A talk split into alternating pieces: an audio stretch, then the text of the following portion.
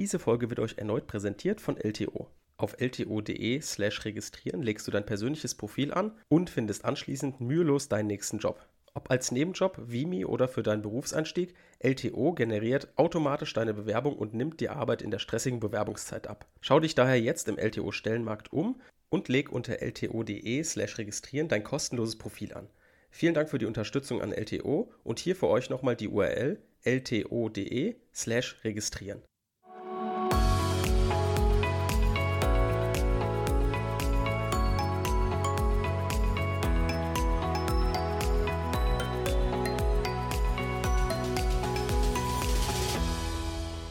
Willkommen zu einer neuen Folge Kurz erklärt. Heute wieder unterwegs im öffentlichen Recht und zwar beim Widerruf rechtmäßiger Verwaltungsakte oder auch rechtswidriger Verwaltungsakte. Wir haben uns in der letzten Folge im Überblick angeguckt, wie man Paragraph 49 aufbaut, was im Paragraph 49 steht und wie man es ungefähr prüfen muss. In der heutigen Folge, hatte ich ja schon angekündigt, gucken wir uns den zweiten Absatz an. Und zwar nur den zweiten Absatz und nicht auch noch den dritten, denn das wollen wir ein bisschen aufteilen, einmal den zweiten und einmal den dritten Absatz, um uns ein bisschen klarzumachen, dass das zwei unterschiedliche Absätze sind, die nicht in Lex Generalis, Lex Spezialis Funktion zueinander stehen, sondern dass grundsätzlich Absatz 2 einschlägig ist, wenn aber der, äh, der, der Sachbearbeiter oder dann die Behörde sagt, ja, ich will auch für die Vergangenheit widerrufen, also etwas Schlimmeres machen, dann habe ich noch den Absatz 3 unter strengeren Voraussetzungen zur Verfügung. Es ist also kein Lex Generalis und Lex Spezialis Verhältnis, sondern Absatz 3 bietet einfach der Behörde nochmal die Möglichkeit, nochmal intensiver in Rechte einzugreifen. Heute kümmern wir uns also um die, ich sag mal, ein bisschen mildere Funktion, die die Behörde zur Verfügung hat, wenn sie rechtmäßig oder rechtswidrige Verwaltungsakte widerrufen will. Grundaufbau, wie war der nochmal? Erstens natürlich Ermächtigungsgrundlage für den Widerruf. Hier grenzen wir 4849 ab. Wie, das wissen wir inzwischen, dass wir über den 49 abgrenzen, sind die Widerrufsgründe einschlägig oder nicht. Wenn ja, 49, wenn nein, 48. Formelle Rechtmäßigkeit des Widerrufs. A. Zuständigkeit. B. Verfahren. Auf die Anhörung achten, Paragraph 28 VWVFG. Und dann die Form. In der materiellen Rechtmäßigkeit des Widerrufs befinden wir uns ja jetzt im Absatz 2. Das heißt, unsere Prüfung sieht folgendermaßen aus. Klein aa, rechtmäßiger Ausgangsverwaltungsakt, inzidente Prüfung der Rechtmäßigkeit des aufzuhebenden Verwaltungsaktes, klein bb, begünstigender Ausgangsverwaltungsakt, klein cc, Widerrufsgründe nach 49 Absatz 2 Satz 1 Nummer 1 bis 5 VWVFG und dann klein dd, Jahresfrist, also 49 Absatz 2 Satz 2 in Verbindung mit 48 Absatz 4 und hier bitte genau zitieren. Dann klein e, Rechtsfolge, wir haben ermessen, wir müssen hier viel schreiben, wir wissen das. Und ähm, was kann die Behörde jetzt als Rechtsfolge machen? Die Behörde kann als Widerruf eben nur ex nunc widerrufen, was ja gerade unser Abgrenzungsmerkmal zu Absatz 3 ist. Ne? Wir grenzen ja, hatte ich auch in der letzten Folge gesagt, so gegen Ende war das, dass man acht, äh, den Paragraph 49 Absatz 2 und Absatz 3, wie gesagt, über die Rechtsfolge abgrenzt. Also wie widerruft die Behörde? Für die Vergangenheit oder für die Zukunft? Genau. So, das war also der Grundaufbau erstmal. Jetzt lesen wir uns nochmal die einzelnen Widerrufsgründe schnell durch und dann gehen wir sie im Einzelnen durch und sagen, wann sie einschlägig sind. Im Nummer 1 steht, wenn der Widerruf durch Rechtsvorschrift zugelassen oder im Verwaltungsakt vorbehalten ist. Also ein Widerruf durch Rechtsvorschrift zugelassen oder eben ein Widerrufsvorbehalt, der im Verwaltungsakt schon drin steht, als meinetwegen Hinweis oder als irgendwelche Nummer unten aufgeführt. Nummer 2 wenn mit dem Verwaltungsakt eine Auflage verbunden ist und der Begünstigte diese nicht oder nicht innerhalb einer ihm gesetzten Frist erfüllt hat. Nummer drei, wenn die Behörde aufgrund nachträglich eingetretener Tatsachen berechtigt wäre, den Verwaltungsakt nicht zu erlassen und wenn ohne den Widerruf das öffentliche Interesse gefährdet würde. Nummer vier, wenn die Behörde aufgrund einer geänderten Rechtsvorschrift berechtigt wäre, den Verwaltungsakt nicht zu erlassen, soweit der Begünstigte von der Vergünstigung noch keinen Gebrauch gemacht hat oder aufgrund des Verwaltungsaktes noch keine Leistung empfangen hat und wenn ohne den Widerruf das öffentliche Interesse gefährdet würde. Sehr viel Voraussetzung also an die Nummer 4. Also wenn eine Rechtsvorschrift geändert wird, muss es noch einige Voraussetzungen erfüllt sein, also müssen noch einige Voraussetzungen erfüllt sein, dass eben äh, der Nummer 4 einschlägig ist. Nummer 5, um schwere Nachteile für das Gemeinwohl zu verhüten oder zu beseitigen, ein klassischer Auffangtatbestand. Wichtig ist, dass wir den Satz 2 natürlich immer kennen. Paragraph 48 Absatz 4 gilt entsprechend, also die Rücknahmefrist Und ganz wichtig jetzt zu verstehen, das werden wir gleich benötigen, diesen Absatz, um, zu, um dieses Verhältnis oder den Sinn und Zweck, was steht hinter dem Paragraph 49, mal richtig zu verstehen. Absatz 6 Satz 1 sagt nämlich, wird ein begünstigender Verwaltungsakt in den Fällen des Absatzes 2 Nummer 3 bis 5 widerrufen, so hat die Behörde den Betroffenen auf Antrag für den Vermögensnachteil zu entschädigen. Es besteht eine Entschädigungspflicht der Behörde, wenn sie nach Nummer 3 und Nummer 5 widerruft. Und warum ist das jetzt so? Das ist so, weil der Grundsatz des Vertrauensschutzes beim Widerruf begünstigender Verwaltungsakte jetzt eben noch mehr in den Vordergrund rutscht. Ne? Weil wir wissen, es sind begünstigende Verwaltungsakte, die rechtmäßig sind. Also ein enormer Eingriff. Wir hatten vorher gesagt im Paragraph 48, ja gut, die Verwaltungsakte sind rechtswidrig. Hm, dann ist dann natürlich ein Vertrauensschutz da, gegebenenfalls, aber hier kämpft eben noch auf Seiten der Behörde der Grundsatz der Gesetzmäßigkeit. Jetzt ist hier aber so, dass sich jetzt der Vertrauensschutz mit dem Grundsatz der Gesetzmäßigkeit verbindet oder verbündet eher, weil eben jetzt auch der Grundsatz der Gesetzmäßigkeit in diesen Fällen ja sagt, ja Behörde, warum hebst du denn jetzt auf? Das ist doch ein rechtmäßiger, begünstiger Verwaltungsakt. Du brauchst einen ganz bestimmten Grund dafür. Dafür gibt es eben diese Widerrufsgründe. Und wenn wir uns die gleich anschauen, sind die natürlich auch irgendwie logisch. Natürlich muss die Behörde in diesen Fällen eben sich über den Vertrauensschutz und über den Grundsatz der Gesetzmäßigkeit hinwegsetzen, um eben dennoch dem Grundsatz der Gesetzmäßigkeit zu dienen. Was das genau heißt, werden wir uns jetzt im Einzelnen anschauen. Weil natürlich ist es nicht in allen Fällen des 49 so oder bei Recht, Widerruf von begünstigenden rechtmäßigen Verwaltungsakten ist es nicht immer so, dass jetzt der Vertrauensschutz und der Grundsatz der Gesetzmäßigkeit verbündet sind, sondern eben nur bei gleichbleibenden Verhältnissen. Die Frage des Widerrufs wird jedoch vor allem dann aktuell, wenn sich die dem Verwaltungsakt zugrunde liegende Sach- oder Rechtslage geändert hat und der ursprünglich rechtmäßige Verwaltungsakt inhaltlich nicht mehr mit dem geltenden Recht im Einklang stehen. In diesen Fällen taucht das Spannungsverhältnis zwischen der Rechtssicherheit und dem Vertrauensschutz einerseits und der Gesetzmäßigkeit andererseits wieder auf. Nunmehr allerdings nicht durch eine fehlerhafte Entscheidung der Behörde, sondern durch die Entwicklung der Verhältnisse. Das sagt zum Beispiel Maurer jetzt zu diesem Verhältnis. Was heißt das jetzt genau? Das heißt eben, dass im Grundsatz natürlich beim Widerruf es so ist, dass es um rechtswidrige Verwaltungsakte geht.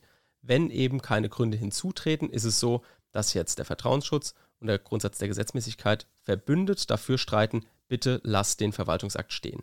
Sollten sich jetzt aber nachträglich zum Beispiel Tatsachen geändert haben oder sollte etwas nicht mehr im Einklang mit dem geltenden Recht stehen, dann ist es eben so, dass das Spannungsverhältnis schon wieder auftaucht. Denn wenn etwas nicht mehr im geltenden Recht steht, kämpft natürlich hier wieder der Grundsatz der Gesetzmäßigkeit der Verwaltung dafür, der Behörde zu sagen, heb bitte diesen ursprünglich rechtmäßigen Verwaltungsakt jetzt auf, weil die Verhältnisse haben sich geändert. So, und das, da muss man sich bewusst sein drüber. Natürlich ist es ein enormer Eingriff, einen rechtmäßigen Verwaltungsakt aufzuheben. Das ist aber natürlich aufgrund bestimmter Gründe, natürlich muss es möglich sein. Und jetzt ist eben nach der Regelung von 49 Absatz 2 und Absatz 3 sind dort jetzt für begünstigende Verwaltungsakte bestimmte Widerrufsgründe geregelt. Der Widerruf hängt jetzt also nicht von der Abwägung im Einzelfall ab, wie wir es ja eigentlich bei der Rücknahme hatten. Ne? Da haben wir immer letztendlich eine Abwägung im Einzelfall treffen müssen, sondern hängt jetzt hier nicht von irgendeiner individuellen Ab, äh, Abwägung von einem Sachbearbeiter ab, sondern es ist gesetzlich begrenzt.